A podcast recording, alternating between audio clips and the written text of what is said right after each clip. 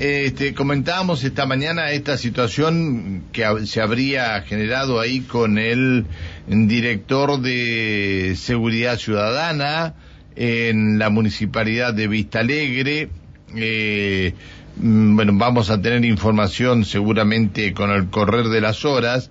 Y hablando de Vista Alegre, ayer levantaron el corte los eh, vecinos de Vista Alegre que estaban pidiéndole al gobierno municipal, a las autoridades provinciales mayor seguridad. Estaban cansados o están cansados de la ola de robos que se estaba produciendo allí en Vista Alegre a cualquier hora, a cualquier hora. Eh, está en línea el, uno de los vecinos de Vista Alegre, hijo de un ex diputado provincial, me refiero a José Azad. Hola José, buen día, ¿cómo estás? José, ¿estás escuchando? Sí, le estoy escuchando, buen día. Ah, ¿cómo andamos? Bien, ¿cómo está? Todo bien, un saludarlo. Gracias, un, un gusto saludarlo, José. Bueno, este, no sé, ¿te, has enterado algo de lo de Cofré ahí en Seguridad Ciudadana? ¿Participó de las reuniones con ustedes ayer? No, no, no. Nosotros en la reunión nuestra de seguridad que tuvimos con los vecinos, estuvimos con el intendente Daniel Ridao, la coordinadora del Ministerio de Seguridad de Neuquén, Marilina Domínguez, y el comisario Cortines. Ah. Un grupo de cuatro cuatro vecinos que fuimos los que nos autoconvocamos en... ah, no, no, no participó más nadie. No, no, este fue el, grupo el grupo que, estuvo ahí. Ah, está bien. Bueno, a ver, eh, decidieron levantar eh, eh, los cortes ayer a última hora, pero los reclamos continúan a la espera de lo que hagan o, que cumplan con las promesas que estaban haciendo, ¿no? Sí, sí, correcto. Nosotros llevamos un acta acuerdo, vamos todas las partes la provincia manifiesta de que estos nuevos agentes que se han recibido últimamente y la incorporación, nosotros lo que estamos pidiendo también es móviles porque tenemos solamente tres móviles y dos motos para una jurisdicción que llega hasta Portezuelo, para Vista Alegre es terrible la cantidad de, de, territorio para recorrer y el tema de personal que no tenemos, que sabemos que no hay porque la misma el mismo comisario que teníamos anteriormente que fue removido y tendríamos que tener uno ahora en enero, también la promesa esa eh, nos comentó de que lamentablemente con el personal que tenía no podía llegar a todos los sectores ni poder cumplir con, su objetivo. ¿Y quién está a cargo de la comisaría? ¿Quién está a cargo de la comisaría ahora? No, Merino fue el que se retiró el comisario y hoy está Cortines, que es el, el, coordinador de Centenario y Neuquén, el comisario, porque están trabajando con una modalidad nueva de seguridad, donde coordinan los trabajos, más que nada en la microregión, que es la zona que Neuquén y digamos Neuquén, Centenario y Mitalegre está casi fusionado por una misma línea, eh, al igual que Plotier. Entonces, bueno, creo que hay una nueva política de trabajo de seguridad donde Centenario y Vitalegre quieren tener la misma modalidad, ya que vivimos en el sector rural, el sistema de bardas y todo este tema. Entonces, eh, Cortines, que es el comisario, es el que va a coordinar y van a, van a poner un comisario a partir de enero del 2022. Está bien. Ahora, eh, ¿qué pasó con el tema de cámara de seguridad que hace de, de videoseguridad que hace un año se las habían les habían anunciado que las colocaban en forma inminente y ha pasado un año?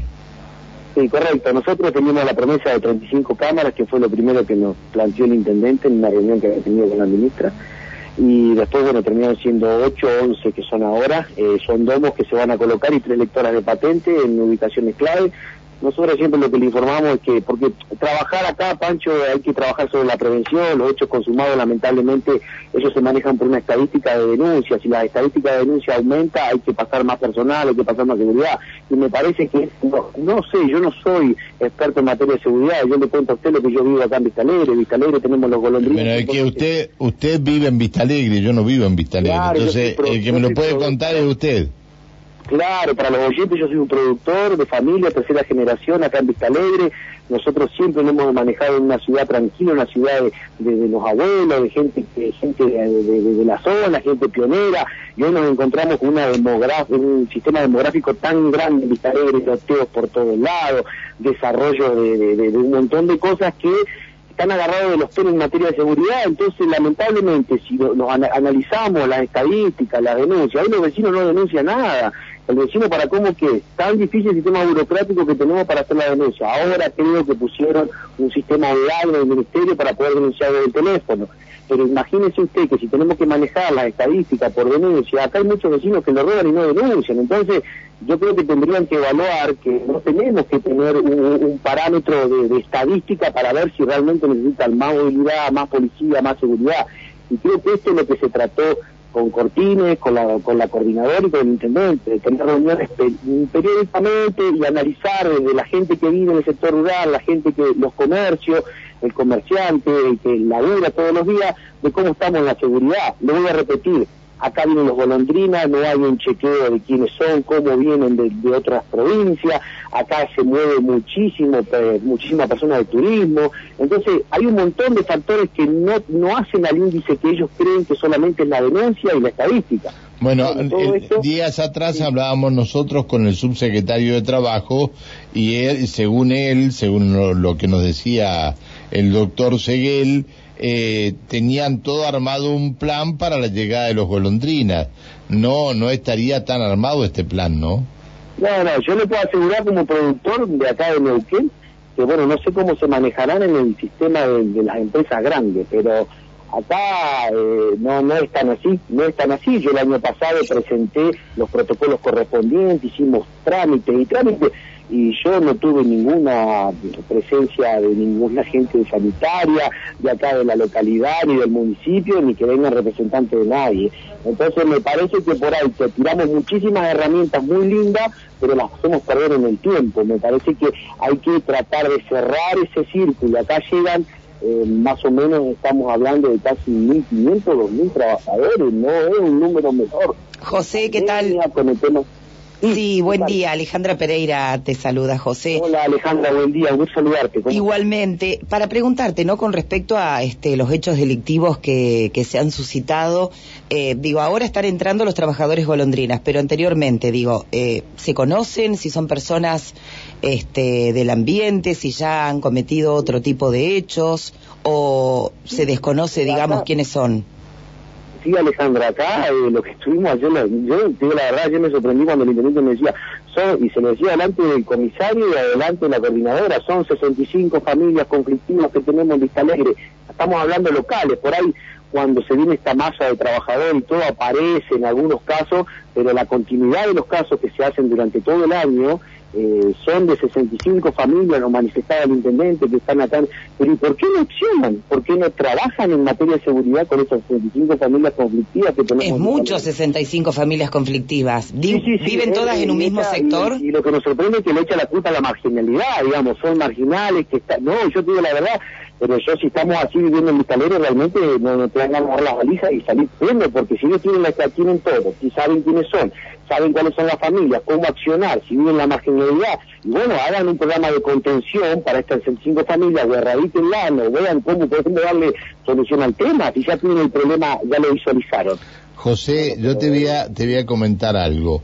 Eh, habrás escuchado las noticias que desde hace unas semanas atrás en el barrio Vidal Seferino hay un enfrentamiento entre dos bandas narcos. Eh, los hueveros y los que responden al POCA. Que el POCA está desaparecido, no se sabe por dónde está ahora. Y lo último fue el fin de semana cuando le pegaron, como dicen en la jerga, cuatro corchazos al hermano del POCA. Pero la resolución de la justicia que tomó fue muy sencilla. Le, le mandaron a la casa de los este, de los allegados a cada una de las bandas una custodia policial con un móvil permanente y tres efectivos permanentes para cuidando a los narcos. La verdad una cosa loco, realmente una cosa que no se puede entender. Eh, yo lo, entiendo usted lo que está, me está manifestando y a mí me da, yo como hijo de chacarero, productor que defiende mi trabajo todos los días, me da vergüenza, le voy a contar a la audiencia, yo salgo a regar armado, Pancho. Salga a regar armado, porque me da miedo a la noche, 3, 4 de la mañana, porque nuestro trabajo es así, tenemos que regar la chacra y los turnos son rotativos, no tenemos turno de mañana de 8 a 12, sino que tenemos turnos madrugada, y tenemos que salir armados, estamos todos los vecinos en las chacras armados, porque no eh, viene un cantante que me pone recontento que vengan, cierto bárbaro, que sea socialmente, lo que quiera, y se movilizan más de 70, 80 efectivos para cuidar a este muchacho que lo fueron a buscar en un camaro abierto al aeropuerto que entró como Pancho por su casa. No, no, a mi casa no, ¿eh? A mi casa no, ¿eh? No, no, por eso, discúlpeme, eh, entró como si nada al aeropuerto y, se maneja sin patente, y, nosotros acá eh, desprotegidos totalmente. Entonces yo, a ver, eh, y, a través de la radio suya y a través suyo le digo, a ver, pongamos las barras en remojo a los funcionarios de seguridad, la provincia, tenemos que empezar a, digamos, declarar la guerra a la delincuencia. No puede ser que estemos hackeados por 65 familias en Vista y por estos grupos narcos que también andan acá en la zona. Entonces,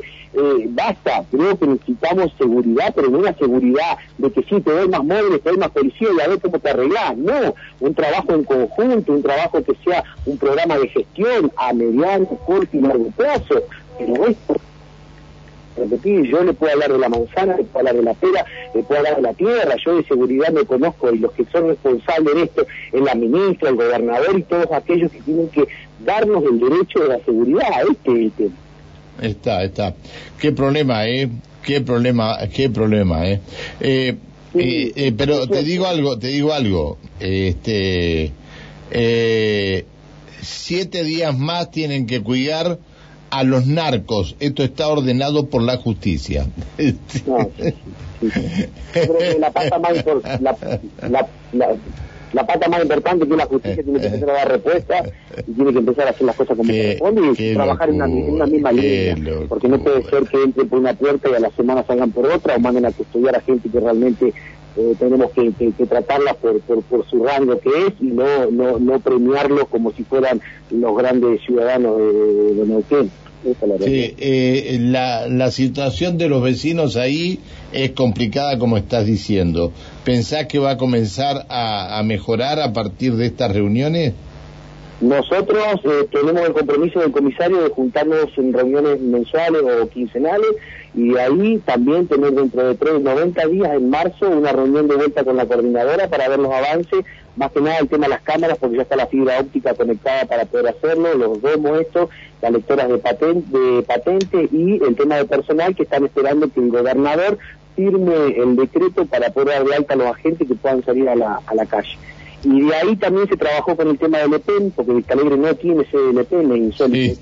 El otro día se quejaba, se quejaba una vecina porque llevaba como 20 horas de corte de energía y... y... Sí, sí, se han perdido, se han perdido electrodomésticos, se han perdido heladera con comida, y no, se, no, pero tenemos un tendido eléctrico de, de, de, 40, 50 años atrás, entonces se imagina que con esta carga y saturación de estos lotes nuevos que vienen, que son una maravilla, y lo único que están haciendo es cementando la tierra del agua, y hipotecando el futuro de nuestros hijos, eh, no vienen las obras, no viene la renovación de obras, entonces tenemos el mismo cableado para una mayor cantidad de habitantes, para mayor cantidad de casas, entonces bueno, creo que eh, esta discusión hay que sentarse y, definir realmente qué, qué, ciudad queremos, en este caso nosotros de Vista Alegre, que somos el portal de la Patagonia, Pancho, tenemos la entrada a Neuquén y cuando usted pasa el puente nuestro y me viene en el alma. Sí, por, un puente y por un puente que tiene una sola mano. Bueno, José. inauguramos un tercer puente que me parece bien, pero el puente más importante que tenemos que es Barra del Medio, Vista Alegre, que entra el turismo, que hay que hacer también el tema del transporte de carga pesada, tenemos atoramiento constante, un puente que, hermoso puente que lo podemos tener históricamente como, como, algo para que la gente vea, disfrute. No, no, eh, por eso le digo, hay un montón de cosas que hay que poner las barbas en remojo, eh, la clase política, y empezar a ponerle cascabel al gato y que acá se hagan las cosas como corresponde. Si no están al pie de las circunstancias, y bueno, el pueblo lamentablemente ayer se manifestó porque nos dolía todo, somos gente de laburo, somos por, gente de Por supuesto, por supuesto. Bueno, José, te agradezco que nos hayas atendido, saludos a la familia y saludos a la gente de Vista Alegre. Vamos a ver si, si podemos eh, conseguir más información respecto de lo que sucedió con o ha sucedido con este Federico Cofré. Gracias por atendernos, José, que sigas bien. Hasta luego, buen día. le agradezco Pancho, le agradezco a Alejandro. Sandra y a la audiencia y que tengan un feliz año y sigámonos cuidando para este 2022 poder estar todos juntos aquí en, en Un abrazo. Bien, chao, hasta luego. Hasta luego, José. Eh, eh, José mm, Asad, vecino de Vista Alegre, bueno, eh, están a la espera de todo lo que le prometieron. Espero que comiencen a cumplirlo.